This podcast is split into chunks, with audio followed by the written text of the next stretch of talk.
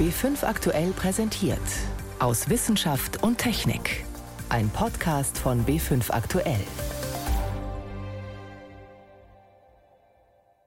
Heute mit Ingeborg Hein und einem legendären Satz. Wenn Sie vom Hauptbahnhof in München mit zehn Minuten, ohne dass Sie am Flughafen noch einchecken müssen, dann starten Sie im Grunde genommen am Flughafen, am Hauptbahnhof in München, starten Sie Ihren Flug. Der Münchner Flughafen hat dann doch nicht am Hauptbahnhof begonnen. Der Transrapid ist längst Vergangenheit. Aber die Technologie der Magnetschwebebahn erlebt gerade ein Comeback. Gleich mehr dazu. Ein Comeback wünschen sich auch die Fans von Pluto. Der degradierte Zwergplanet soll wieder zum Planeten werden. In dieser Woche jährt sich zum 90. Mal seine Entdeckung. Außerdem berichten wir über einen hoffnungsvollen Versuch, die Korallenriffe zu retten. Ich begrüße Sie zu unserem Wochenrückblick aus Wissenschaft und Technik. Bahnfahren ist angesagt, schon der Umwelt zuliebe. Eine günstige Zeit also, die Pläne für eine Magnetschwebebahn wieder aufleben zu lassen. Bundesverkehrsminister Andreas Scheuer hat eine Machbarkeitsstudie für Oberbayern in Auftrag gegeben, wie er diese Woche verkündet hat. Sie soll das Für und Wider gegenüber anderen Verkehrssystemen wie etwa den Regionalbahnen ausloten. Mein Kollege Wolfgang Kasenbacher kennt die Pläne. Aus den Schlagzeilen gewinnt man ja im Augenblick fast den Eindruck, mit der neuen Bahn würde der alte Transrapid wiederbelebt. Stimmt das so? Nein, der Transrapid war ja eine Schnellbahn für den Fernverkehr gedacht. Mal anschaulich zugespitzt gesagt, man wollte und sollte mit bis zu 500 Stundenkilometern einmal quer durch Deutschland fahren. Das stand in Konkurrenz zum ICE. Vor allem aber war es auch angeboten worden von der Lufthansa, daraufhin den innerdeutschen Flugverkehr einzustellen, wenn er fahren würde. Das Bahnsystem von Bögel jetzt dagegen ist eine Alternative zu S-Bahnen mit maximal 150 Stundenkilometer Geschwindigkeit und für Strecken zwischen grob 1 und 50 Kilometern gedacht. Und man muss auch sehen, zwischen dem Transrapid und dem Bögelschen System liegen Jahrzehnte mit erheblichem technischem Fortschritt, gerade in Sachen Elektronik. Also man könnte es vielleicht zuspitzen auf die Pointe. Beim Transrapid war in Sachen Elektronik alles noch Einzelanfertigung, Sonderanfertigung. Beim System Bögel dagegen kommt alles aus dem Regal wie beim Elektronikmarkt einzukaufen. Jetzt haben Sie schon ein paar Unterschiede genannt. Was ist denn jetzt das Neue gegenüber dem alten Transrapid? Das Neue ist die Neuentwicklung, die in den letzten zehn Jahren von der Firma Bögel eben betrieben wurde. Es gibt die Teststrecke seit 2012. Das System wurde 2018 kurz der Öffentlichkeit vorgestellt. Hätten sich übrigens auch da schon deutsche Bundespolitiker ansehen können. Und neu ist eben jetzt, dass es im Frühjahr ein seriennahes Fahrzeug geben soll, mit dem man erstmal noch auf der Teststrecke in Sengenthal bei Neumarkt Oberpfalz fahren wird, will. Aber danach muss dann jetzt eben auch wirklich als nächster Schritt ein konkretes Anwendungsszenario folgen, bei dem man mit realen Fahrgästen und praktisch im ununterbrochenen Betrieb sehen kann, wo es noch klemmt und was noch weiter ausgefeilt werden muss. Warum hält man denn am Prinzip des magnetischen Schwebens fest? Was ist der Vorteil? Sind zwei wichtige Gründe. Dieser Luftspalt, der ja immer zwischen Schiene im Fahrweg und eben dem Gegenstück unterm Fahrzeug bleibt, der sorgt eben dafür, dass Erschütterungen oder Vibrationen sich zwischen Fahrweg und Fahrzeug nicht übertragen können, sich auch nicht aufschaukeln können. Und das sorgt natürlich für deutlich mehr Komfort für die Fahrgäste, aber es sorgt auch für weniger Verschleiß bei Fahrzeug und Fahrweg. Der zweite Punkt ist, dass ja ein Rad, das auf einer Schiene fährt, aber auch der Autoreifen auf der Straße, immer nur Kontakt mit dem Untergrund hat, auf der kleinen Fläche, wo eben auf der Unterseite des Rades dieses die Fahrbahn berührt. Und das heißt, auf dieser kleinen Fläche muss die gesamte Kraft übertragen werden für Beschleunigung und Bremsen, aber eben auch die Seitenführungskräfte, dass das Ding nicht aus der Kurve fliegt.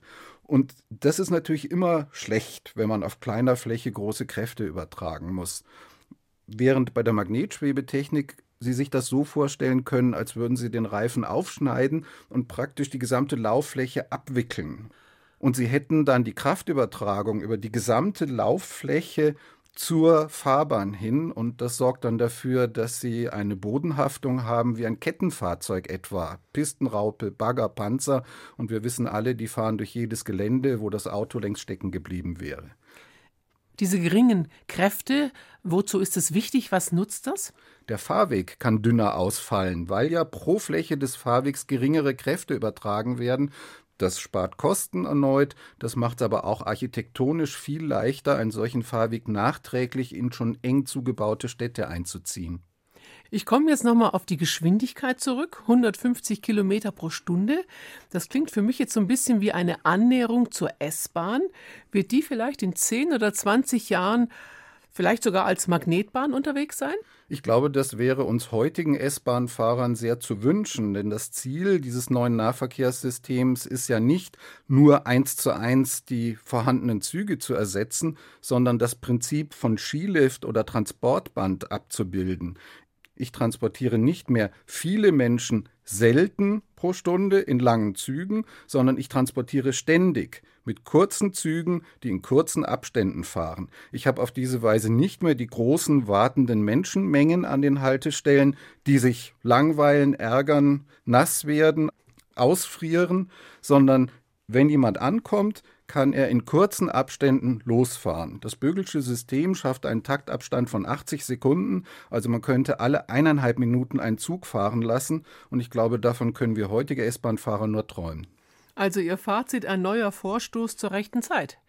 Unbedingt eher schon wieder ein bisschen zu spät, aber umso wichtiger ist es, dass jetzt die Politiker eben nicht verzögern, die Sache nicht für wahltaktische Geschichten instrumentalisieren, sondern wirklich rational, sachbezogen drangehen, die entsprechenden Teststrecken in der Praxis auszuarbeiten. Und an uns alle, an uns zukünftige Nutzer, geht dann schon auch der Auftrag, dass wir mit Geduld reagieren müssen. Jedes neue System muss reifen, es kann nicht alles berechnet werden, es wird nicht jeder Aspekt eines Nutzungsszenarios vorhersehbar sein. Man muss praktische Erfahrungen sammeln und dann jeweils flexibel nachbessern. Das ist bei Technik nun mal so.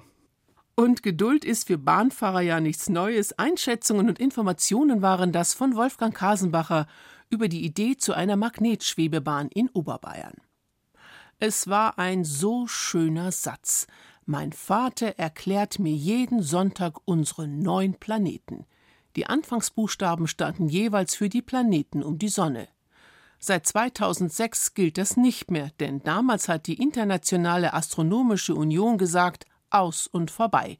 Pluto gehört nicht mehr dazu. Er ist zu klein und deshalb nur noch ein Zwergplanet. Der 90. Jahrestag seiner Entdeckung am Dienstag brachte das Planetarium Hamburg auf eine Idee. Sie ruft auf zur Aktion Pluto for Planet. Pluto soll wieder dazugehören zu den anderen acht Planeten. Thomas Sambol.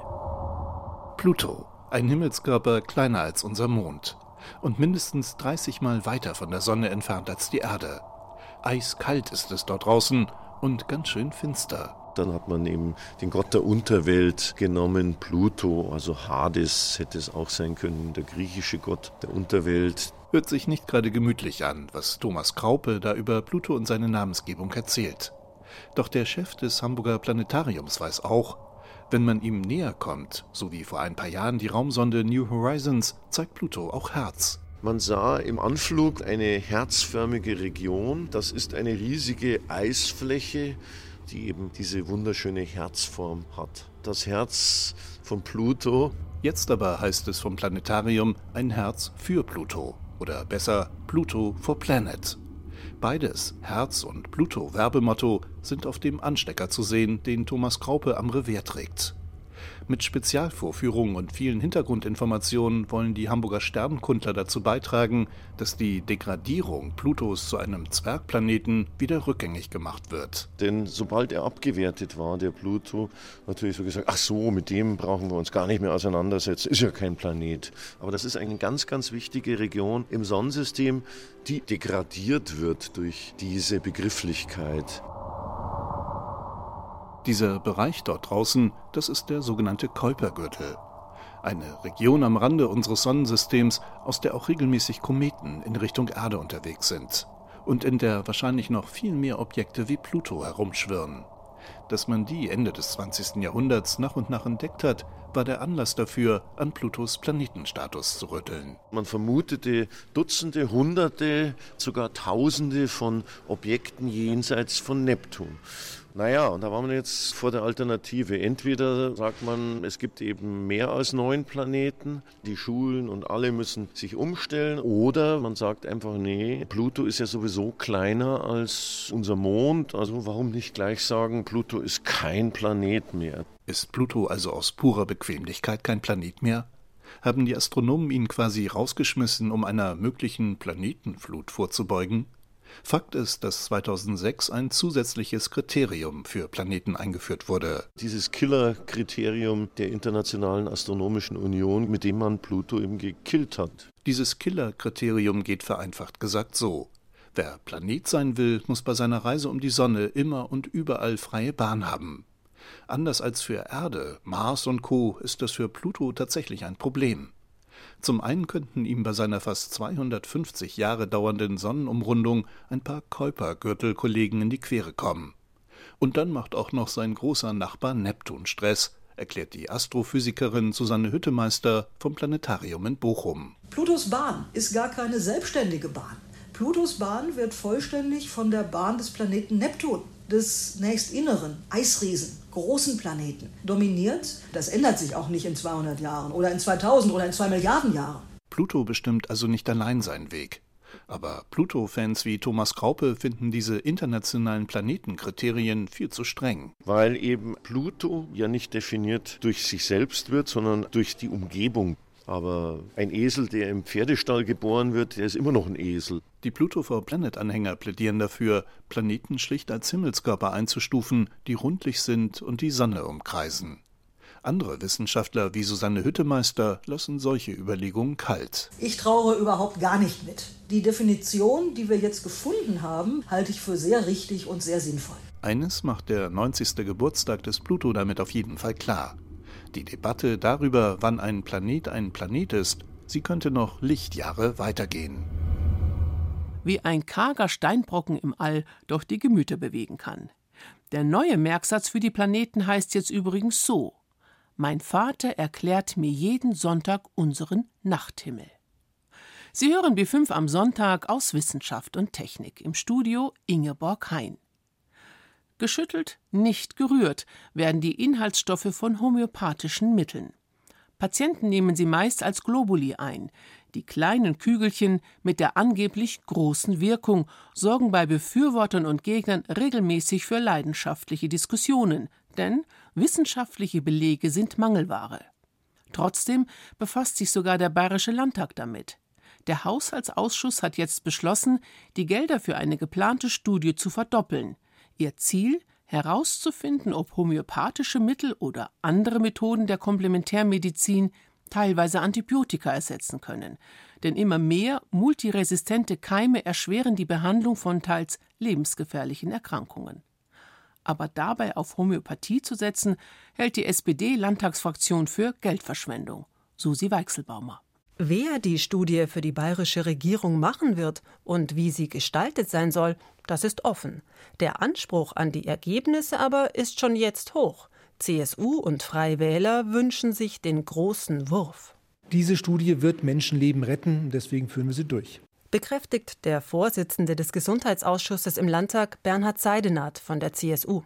Ich hoffe, dass sich eine bayerische Universität, eine bayerische Hochschule findet, die äh, diese Studie durchführt.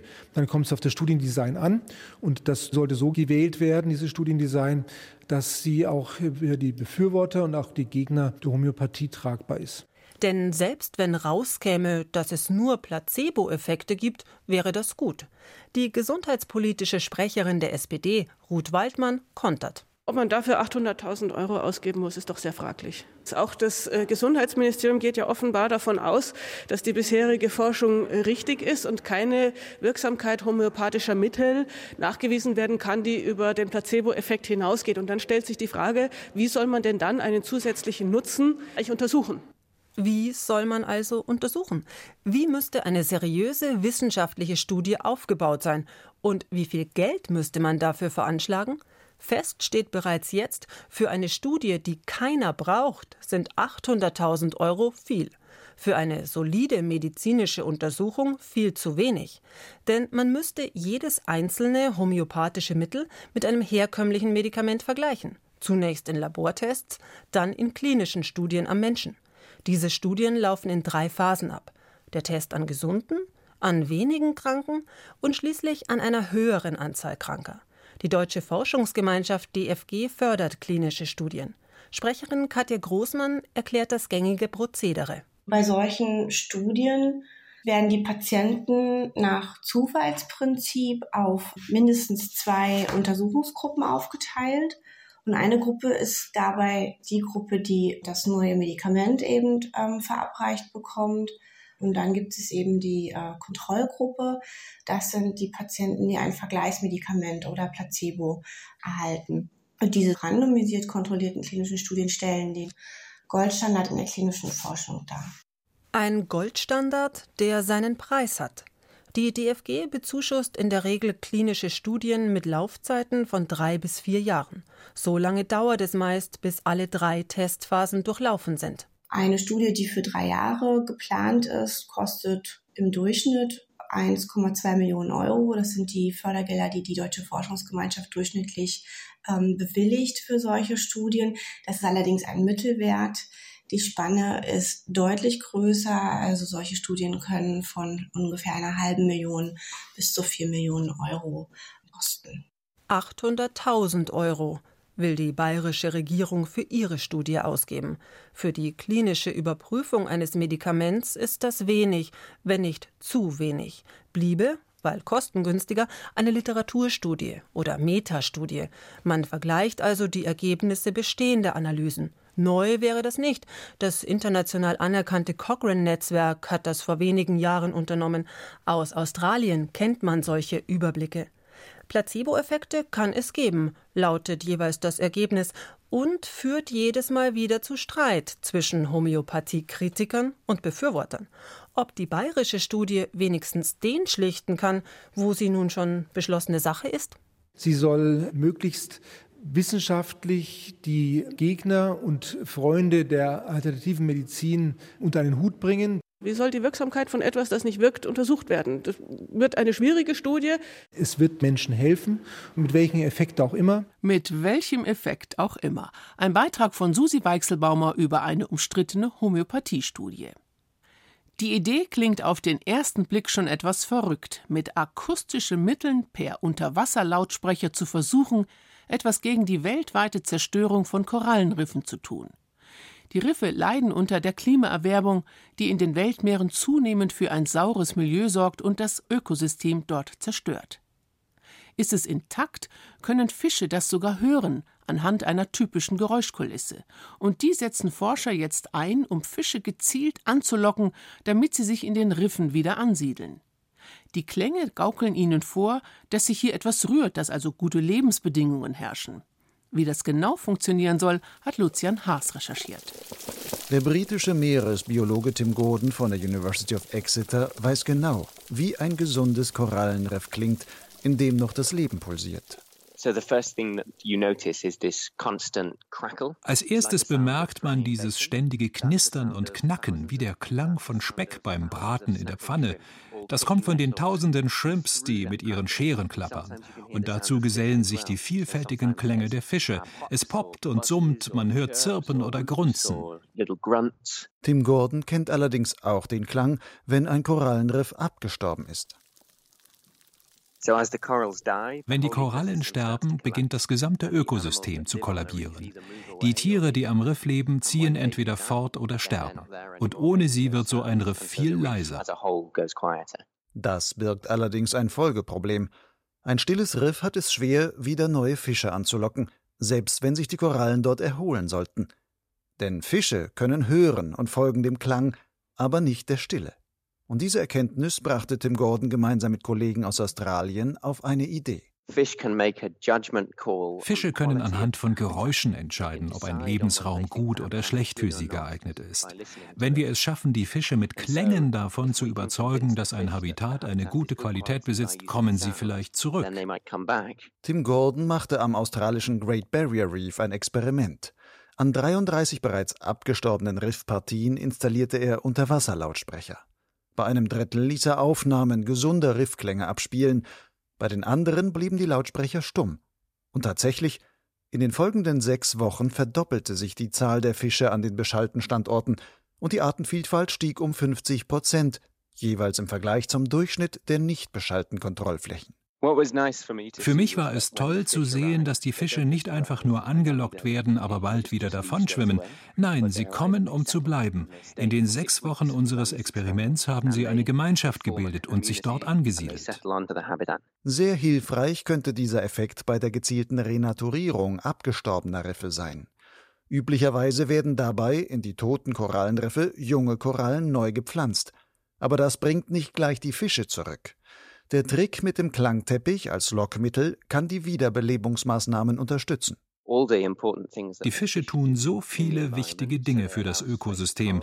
Sie halten den Seetang fern und schaffen den Korallen damit Lebensraum. Sie verwerten Nährstoffe. Sie kontrollieren Nahrungsnetze. All das geschieht nicht, bevor die Fische da sind. Wenn wir sie also schneller herbeirufen können, dann können wir den ganzen Erholungsprozess eines Riffes beschleunigen. Natürlich weiß Tim Gordon auch, dass ein paar Lautsprecher allein die Korallenriffe nicht vor dem Untergang werden retten können. Dafür müssen vor allem auch die Ursachen des Korallensterbens bekämpft werden, allem voran der Klimawandel. Wenn etwas ein Riff tötet und wir bauen das Riff wieder auf, aber die Bedrohung bleibt bestehen, dann wird das Riff wieder sterben. Für viele Korallenriffe rund um die Welt heißt die zentrale Bedrohung Klimawandel, globale Erwärmung und steigende Meerestemperaturen. Das gilt es also zu bekämpfen. Doch in der Zwischenzeit muss man auch versuchen, den angeschlagenen Korallenriffen Überlebenshilfe zu geben. Nach seinem erfolgreichen Experiment plant dem Gordon schon einen ersten Praxiseinsatz seiner Klangteppiche. Bei einem größeren Korallenriff-Restaurationsprojekt in Indonesien sollen einige Dutzende Unterwasserlautsprecher installiert werden, um auch dort die Fische, zumindest mit dem klanglichen Eindruck einer lebenswerten Umwelt, zum Bleiben zu verleiten. Mit diesem Ausflug in den Regenwald der Meere, wie Korallenriffe ja auch genannt werden, endet für heute unser Wochenrückblick aus Wissenschaft und Technik. Am Mikrofon Ingeborg Hein.